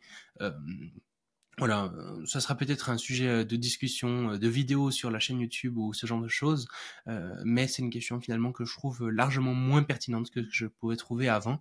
Puis les autres questions, c'est pareil. Donc voilà, plus de questions de fin a priori. donc dans les changements beaucoup plus profonds, disons, du, du podcast, il y aura à la fois un format plus clair un format qui sera plus clair à la fois sur le fond et sur la forme. Euh, je m'explique. Euh, Aujourd'hui, je traite de tellement de sujets différents et avec euh, des variations notamment au niveau du temps qui sont tellement différentes d'un épisode à l'autre que ça fait que quelqu'un qui tombe, YouTube par exemple recommande un épisode à quelqu'un, la probabilité que cette personne soit intéressée par ma chaîne dans son ensemble, par le podcast dans son ensemble et écoute les autres épisodes est relativement faible.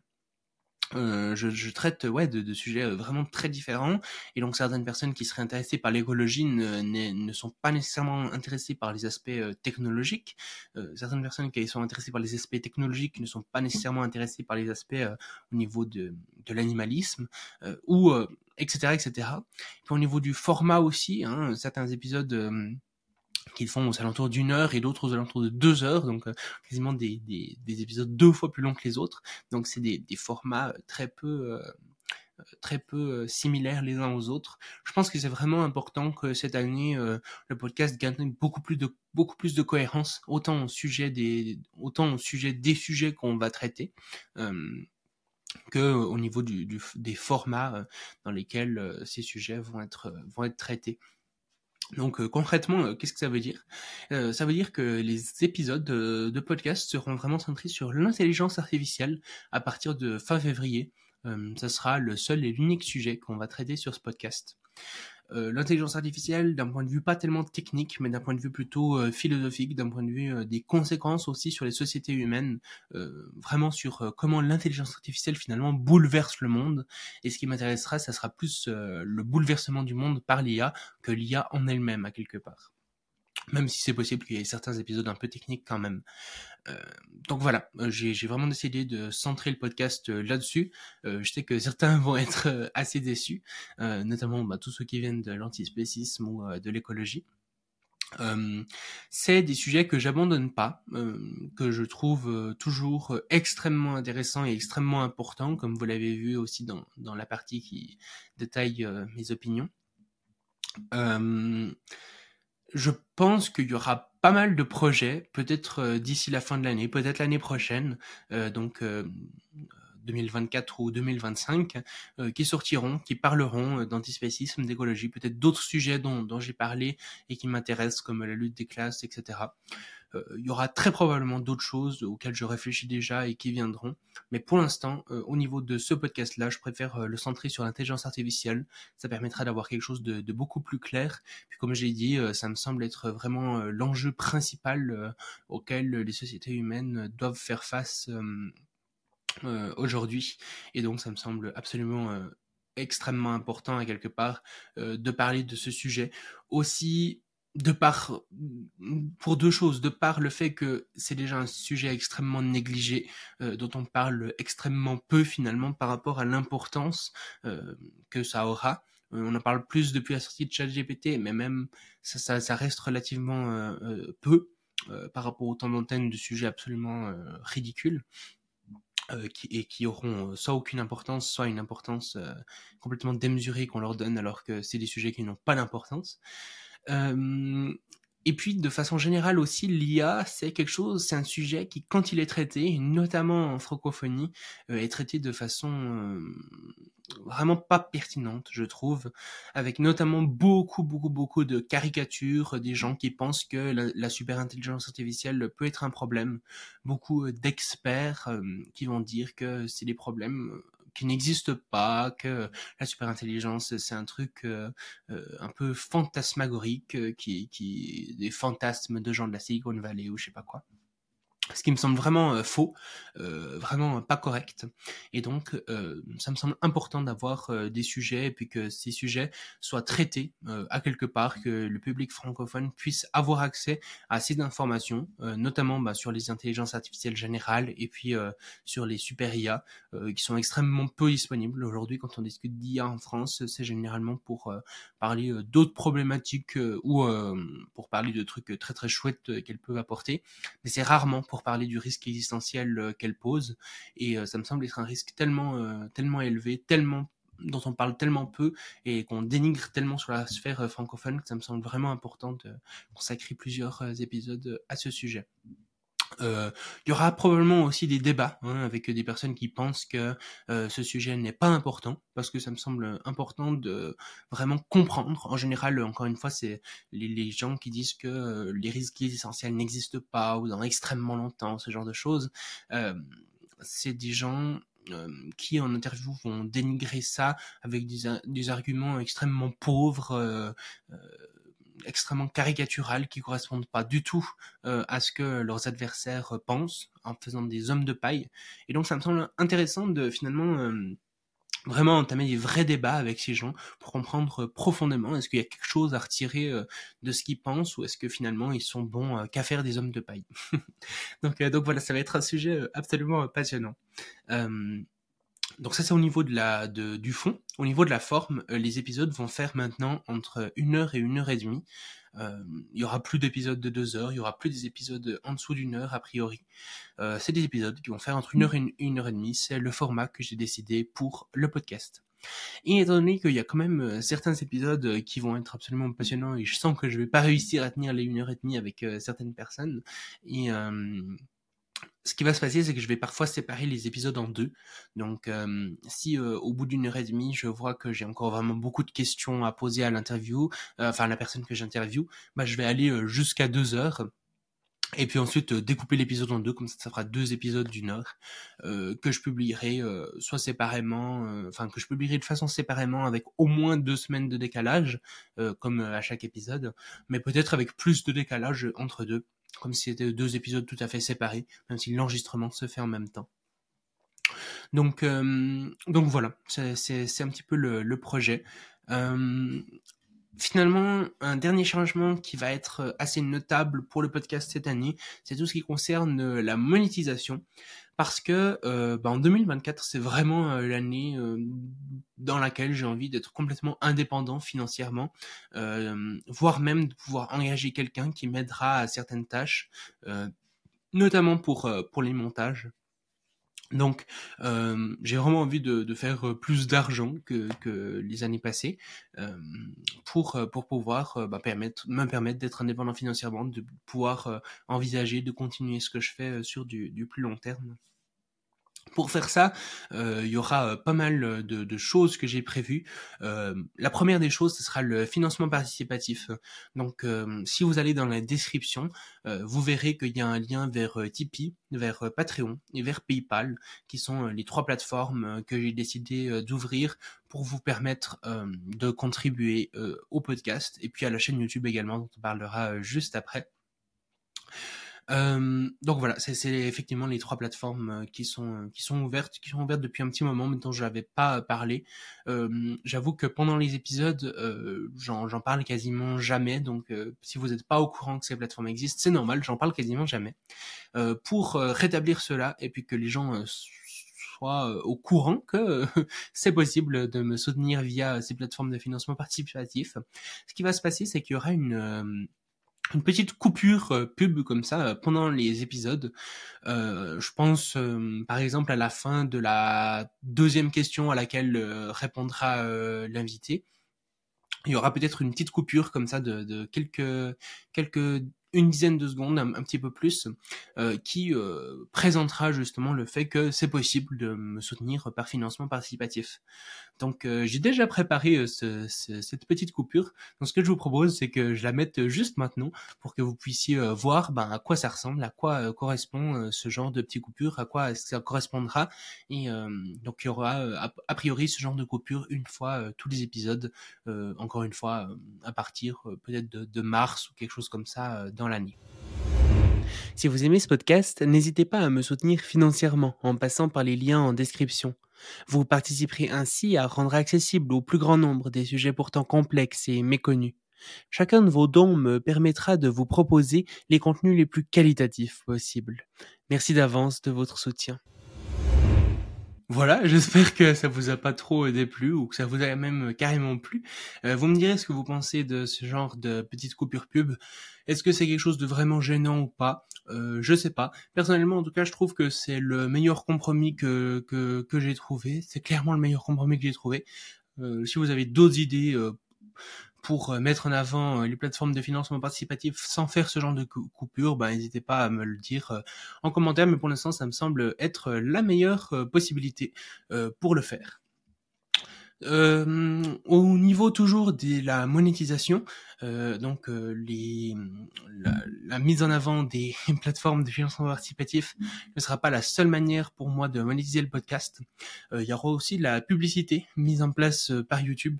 Donc si vous écoutez les podcasts sur YouTube, euh, petit à petit, il y aura euh, de la pub, euh, donc la pub YouTube classique sur les épisodes, ce qui n'était pas le cas jusqu'ici. il y en aura pas trop non plus. Hein, je vais pas vous, vous bombarder de pub à chaque épisode, mais probablement qu'une pub au début, à la fin, une ou deux au milieu, quelque chose comme ça. je vais le faire sur YouTube, je vais pas le faire sur les plateformes audio de podcast. Euh, parce que sur YouTube, j'ai l'impression que les gens sont plus habitués, ça leur paraît euh, plus euh, normal d'avoir de la pub. Finalement, je pense que la plupart des gens le, le font. Sur la plateforme euh, de podcast, avoir comme ça tout d'un coup des sortes d'interruptions pendant qu'on écoute avec de la pub, c'est quelque chose de, de, vraiment pas courant. Donc les gens ne sont pas habitués. Je suis moi-même plutôt anti-publicité. Euh, dans ma société idéale, la publicité n'existerait pas, ou en tout cas serait drastiquement euh, moins importante qu'aujourd'hui. Euh, encore une fois, euh, c'est une forme de pragmatisme et de réalisme par rapport à la situation dans laquelle on vit aujourd'hui. si je me pose des questions de, à partir de la société dans laquelle on vit maintenant et pas ma société idéale, quelle est la chose la plus pertinente à faire? Je pense que c'est de mettre de la publicité parce que finalement, l'argent que ça va me permettre de recevoir va me permettre de faire euh, d'autres projets qui vont avoir euh, des conséquences probablement euh, plus positives que les conséquences négatives engendrées par le fait qu'il y ait de la publicité. Donc, donc voilà, c'est ma manière de réfléchir. Je comprends que d'autres aient fait d'autres choix et décident de ne pas mettre de publicité sur leur podcast. je pense même que c'est un, un, choix tout à fait, tout à fait courageux et audacieux. Euh, mais c'est pas mon cas. dans mon cas, je pense que la balance penche quand même du fait qu'il y ait plus de côté positif euh, au fait de mettre euh, la publicité que de ne pas en mettre. Voilà. Euh, la même chose pour les partenariats. Peut-être qu'il y aura des partenariats dans les épisodes de, de podcast cette année. il faudra voir comment comment ça se passera à quel point le, podcast prend aussi. Hein, si le podcast euh, ne, se développe pas drastiquement par rapport euh, à cette année, euh, c'est peu probable que j'ai des partenariats. si c'est le cas, ce que je prévois quand même être en, partie le cas, parce qu'il me semble que le fait justement que le, podcast ait une ligne éditoriale beaucoup plus claire au niveau du fond comme de la forme va permettre un développement plus rapide de, de ce dernier. Donc, donc probablement que ça me permettra d'avoir euh, des, des, partenariats. J'essaierai toujours de trouver des partenariats qui ont une certaine cohérence, qui sont assez pertinents pour vous. J'ai pas envie de vous assouvir euh, sur les partenariats euh, complètement stupides. Donc, euh, donc voilà, je vais essayer de, faire ça au mieux. Mais encore une fois, euh, je respecte tout à fait et je trouve euh, tout à fait pertinent les personnes qui décident de ne pas faire de partenariat. Mais c'est pas mon cas. Je pense que l'argent que je retirerai de ces partenariats me permettra de faire plein de choses tout à fait cool et de vous permettre d'accéder à des contenus qui n'auraient pas été possibles sans, sans ces partenariats ce qui me semble tout à fait positif au final dans la balance des effets négatifs et des effets positifs. Euh, c'est aussi possible qu'il y ait des possibles sources de financement externes. Euh, on verra, c'est possible. Euh, euh, certains organismes qui pourraient euh, peut-être euh, m'accompagner par rapport au contenu que je produis. Pour l'instant, c'est absolument pas certain. J'ai pas envie de donner particulièrement de nom parce qu'il y a absolument rien de certain, mais je vais faire des demandes et puis on verra bien là où ça aboutit. C'est une autre possibilité comme source de monétisation. Voilà pour le futur du podcast. Écoute, écoutez, j'espère qu'il vous plaît autant qu'il me plaît à moi. Encore une fois, euh, si euh, les sujets, notamment, je pense, c'est là où ça peut vous, le plus vous embêter, c'est que ça parle plus de l'IA. Euh, continuez à me suivre et vous, vous verrez qu'à un moment, probablement que ce podcast restera centré sur l'IA, mais c'est possible qu'il y ait d'autres projets qui ne soient plus centrés sur l'IA et qui reparlent un petit peu de, de sujets annexes. Donc, n'hésitez pas à continuer à suivre ce que je fais pour poursuivre les projets futurs. Au niveau de la chaîne YouTube maintenant, euh, le bilan de la chaîne YouTube, euh, premier premier constat, zéro vidéo publiée sur euh, l'année entière. Donc c'est extrêmement peu. Déjà que l'année passée, en réalité, je n'avais publié que deux. Donc c'est vraiment extrêmement peu. Euh, ça vient principalement du fait que j'ai beaucoup de peine à me mettre dans le processus euh, d'écriture, de recherche, notamment parce que je veux faire des vidéos largement plus travaillées que ce que je pouvais faire avant, autant au niveau des recherches que de la vérification des informations, que de l'écriture qui soit beaucoup plus didactique, etc., etc. Et ça, ben, n'empêche, ça me demande beaucoup plus de temps. Euh, et puis, beaucoup plus de charge mentale à quelque part. Je sais pas tout à fait si c'est le terme correct ou pas, euh, mais je dirais quand même un peu ça dans le sens où... Euh, avant le moment où je commençais à travailler sur une vidéo par rapport au moment où j'avais le résultat final était relativement court, tandis que maintenant c'est des vidéos qui me prennent beaucoup plus de temps à faire.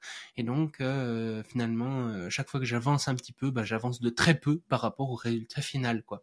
Euh, C'était moins le cas avant. Donc ça rend la chose un petit peu compliquée.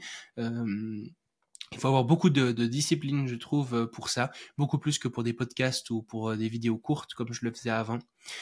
Euh, mais c'est quelque chose qui me tient vraiment à cœur. Je pense que ça va vraiment me permettre de toucher un public euh, beaucoup plus grand et toucher euh, le grand public de façon générale. Ça me semble extrêmement important de sensibiliser le plus de gens à ces enjeux relativement méconnus des, gens. Donc, donc ça me semble très important.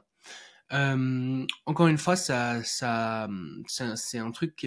Enfin, les, prochaines vidéos du coup seront euh, axées euh, sur l'intelligence artificielle, tout comme tout comme le podcast pour garder une certaine cohérence. Donc, il y aura le Futurologue podcast sur lequel le, lequel, le podcast que vous écoutez, sur lequel il y aura des interviews de, de personnes dans l'IA, et puis le le Futurologue qui sera la chaîne YouTube dans laquelle il y aura des vidéos de peut-être 10, 20 minutes, quelque chose comme ça, euh, peut-être même un peu plus, 20-30 minutes, c'est possible aussi, euh, dans laquelle euh, ça sera des vidéos beaucoup plus didactiques, accessibles à un plus grand public, et puis beaucoup plus montées, etc., etc.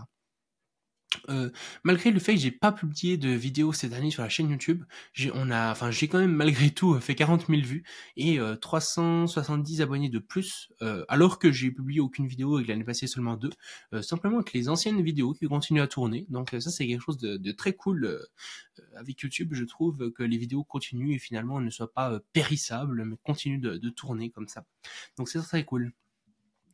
Donc euh, concrètement, qu'est-ce qui va se passer pour la chaîne en 2024 Eh ben, euh, la première chose à dire, c'est que j'ai quand même pas rien fait. Euh, j'ai fait beaucoup de, recherches et d'écriture pour de futures vidéos. Donc j'ai un peu, un petit peu d'avance, n'empêche, sur les prochaines vidéos qui vont sortir. Donc ça c'est cool. Ça me permettra aussi de moins travailler à flux tendu, ce qui était extrêmement compliqué auparavant. Donc voilà, j'ai quand même pris un tout petit peu d'avance.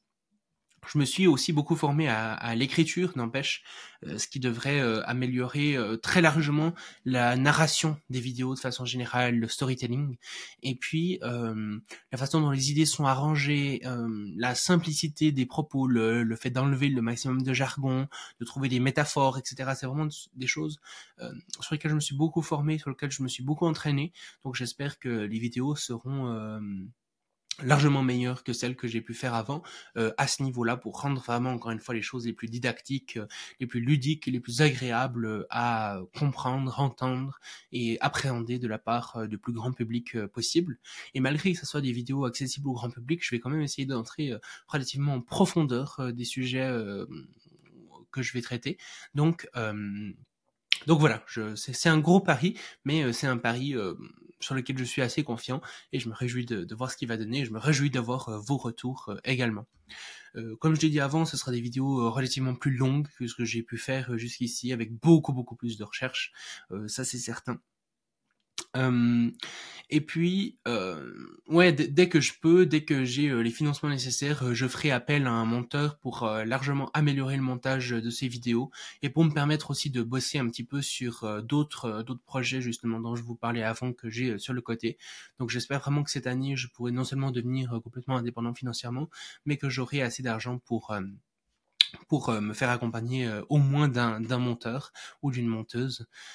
Euh, pour euh, pour m'épauler là-dessus, pour que les montages soient plus qualitatifs, que plus euh, du coup ça donne envie aussi aux gens de regarder la vidéo, et puis aussi ben, que, que, ça me décharge un petit peu de travail. Voilà, voilà. La première vidéo sortira probablement en février, euh, et puis ensuite il y en aura une toutes les trois semaines. C'est le rythme que je me suis fixé pour euh, cette année. Euh, encore une fois, bah, ça sera centré sur l'intelligence artificielle, en tout cas sur les premiers mois, mais c'est vraiment probable que ce soit l'entièreté de l'année qui soit focalisée sur l'IA. Et euh, de la même manière, euh, pour, euh, pour la chaîne YouTube, ben, la, les formes de monétisation seront relativement les mêmes que pour le podcast. Donc de la publicité, mais bon, ça c'était déjà le cas. Du financement participatif, c'était déjà le cas, mais mais ben là, en l'occurrence, il y aura, il y aura il y aura peut-être un peu plus de mise en avant, encore une fois, comme pour le podcast, de ces, de, de ces financements participatifs dans les vidéos. Euh, les partenariats en fonction de à quel point la chaîne prend, et puis des possibles sources de financement euh, d'institutions euh, externes qui sont possibles aussi. Donc à voir, la monétisation sera relativement la même que pour le podcast. Finalement, euh, au niveau du bilan et des futurs des projets annexes, parce que bah il n'y a pas que ça sur lesquels euh, j'ai travaillé. Euh, déjà dans les choses qui peuvent vous intéresser si vous écoutez ce podcast, euh, euh j'en ai pas particulièrement fait la promotion, j'en ai pas particulièrement parlé. pourtant, j'ai enregistré un, j'ai été co-animateur en fait d'un podcast pour la chaîne YouTube et le podcast The Flares. environ, ouais je, je, co-anime euh, avec Gaëtan, du coup, qui est derrière euh, cette chaîne YouTube The Flares, un épisode euh, tous les trois mois. Euh, globalement, ça représente à peu près ça. Donc quatre épisodes par an. Euh, là, il doit y en avoir bien quatre, en tout cas que j'ai enregistré avec lui, qui sont disponibles sur sa chaîne. Donc, bah, vous avez juste à chercher The Flares, que ça soit sur YouTube ou en podcast. Et euh, vous verrez que dans la sous-partie de son podcast qui s'appelle Humain demain, qui parle euh, du transhumanisme, eh bien euh, j'interviens parfois. Donc si ça vous intéresse, étant donné que je vais moins parler cette année du transhumanisme, a priori, je vais vraiment me centrer sur l'IA. Encore une fois, c'est des sujets qui vont revenir après, ça c'est absolument certain, mais c'est pas des sujets que je prévois traiter cette année ça vous intéresse malgré tout euh, de m'entendre quelque part euh, parler de transhumanisme, poser des questions à des gens euh, sur ce sujet, bah, n'hésitez pas à aller checker un coup d'œil à la chaîne YouTube The Flares et au podcast The Flares aussi.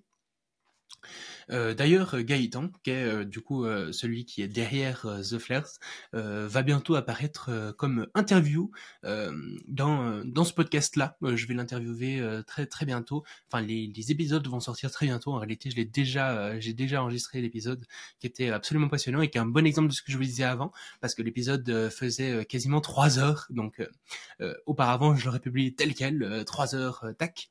Euh, comme j'ai pu le faire par exemple avec les épisodes avec Jérémy Perret qui était extrêmement long. Euh, donc euh, là, ce que j'ai fait, c'est que je l'ai divisé en deux. Du coup, ça fait deux épisodes de, de 25 minutes, quelque chose comme ça, qui sortiront euh, de façon relativement espacée. Donc, euh, ce sera beaucoup plus agréable pour vous, je, je pense. Voilà, donc euh, je, me, je, me, réjouis que ces épisodes sortent. J'ai vraiment apprécié les, les, enregistrer également. Donc, vous me direz ce que vous en pensez. finalement, un autre projet c'est tout ce qui concerne les shorts, les reels et les TikTok. Donc euh, globalement euh, les petites vidéos de moins d'une minute euh, courtes et verticales qui sont publiées en shorts sur YouTube, en reels sur Instagram et en TikTok sur TikTok. Et bien oui, on ne l'aurait pas dit. cette année j'en ai publié que deux. j'en ai publié deux, puis en plus c'était en début d'année. Malgré tout, euh, sur YouTube, toujours impressionnant par rapport aux autres plateformes, ben, certains shorts euh, continuent de, très bien marcher. Euh, donc, euh, donc voilà, j'ai quand même fait plusieurs dizaines de milliers de vues de, de shorts de l'année passée cette année, enfin en, en 2023 quoi. donc très très chouette, vraiment très très chouette. cette année, je prévois pas de faire de d'en de, faire de nouveau ce genre de format j'ai l'impression que ça me euh, divertirait plus qu'autre chose, euh, dans le sens où c'est des formats assez agréables à faire, parce que bah, c'est très court à prévoir, à écrire, c'est des idées assez percutantes, très faciles à monter, etc. Mais j'ai l'impression que hum, ça ferait que hum, j'aurais moins de temps et d'énergie à allouer aux autres projets qui me semblent plus importants euh, pour euh, développer mon activité et puis euh, c'est aussi des choses moins impactantes pour les gens. J'ai l'impression que les gens qui écoutent, euh, enfin qui vont consommer ce genre de contenu, vont être moins profondément marqués par les idées que je vais y transmettre que ce n'est le cas dans ce genre de podcast ou dans des vidéos de vulgarisation euh, ou d'opinion beaucoup plus euh, travaillées. Donc voilà, a priori pas de, nouveaux formats du genre cette année.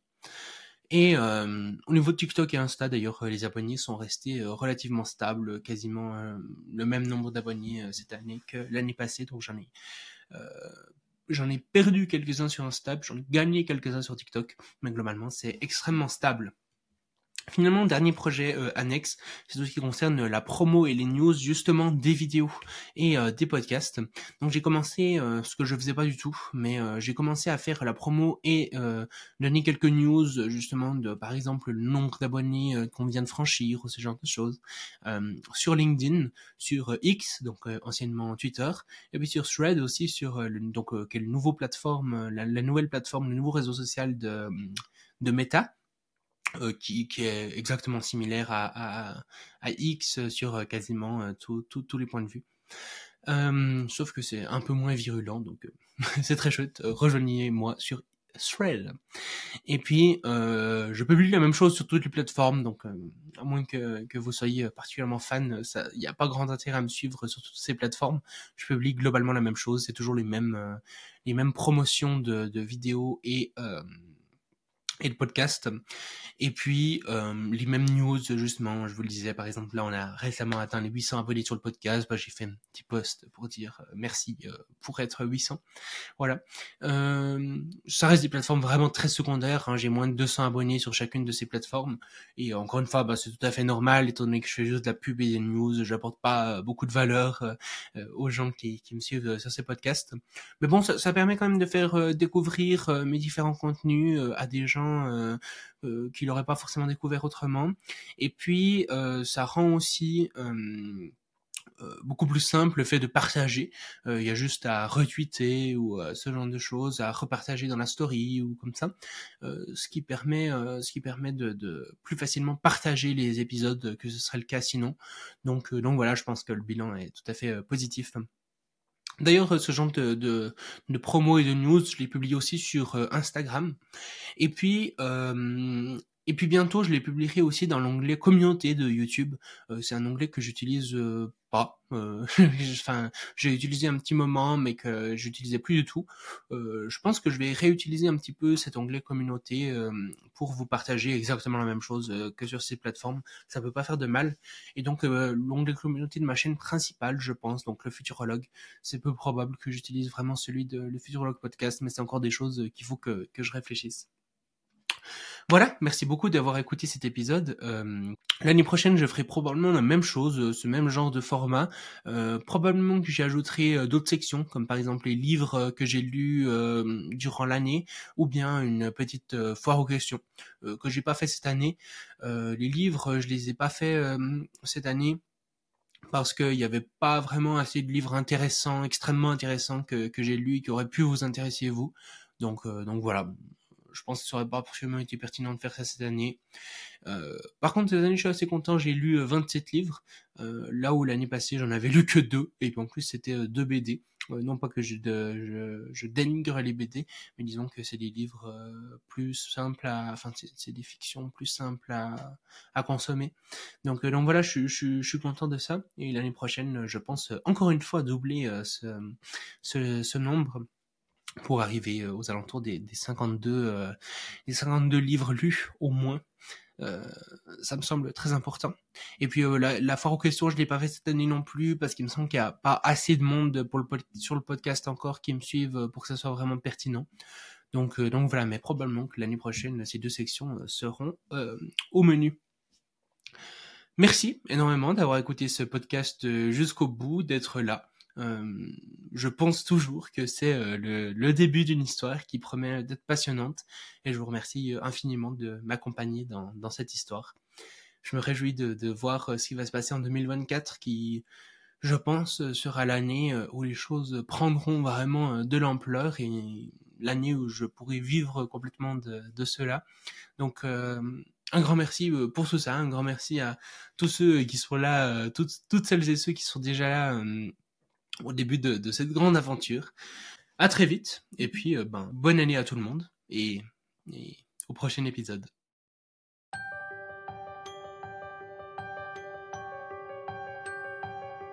Merci d'avoir écouté le Futurologue Podcast, le podcast pour comprendre les enjeux de demain.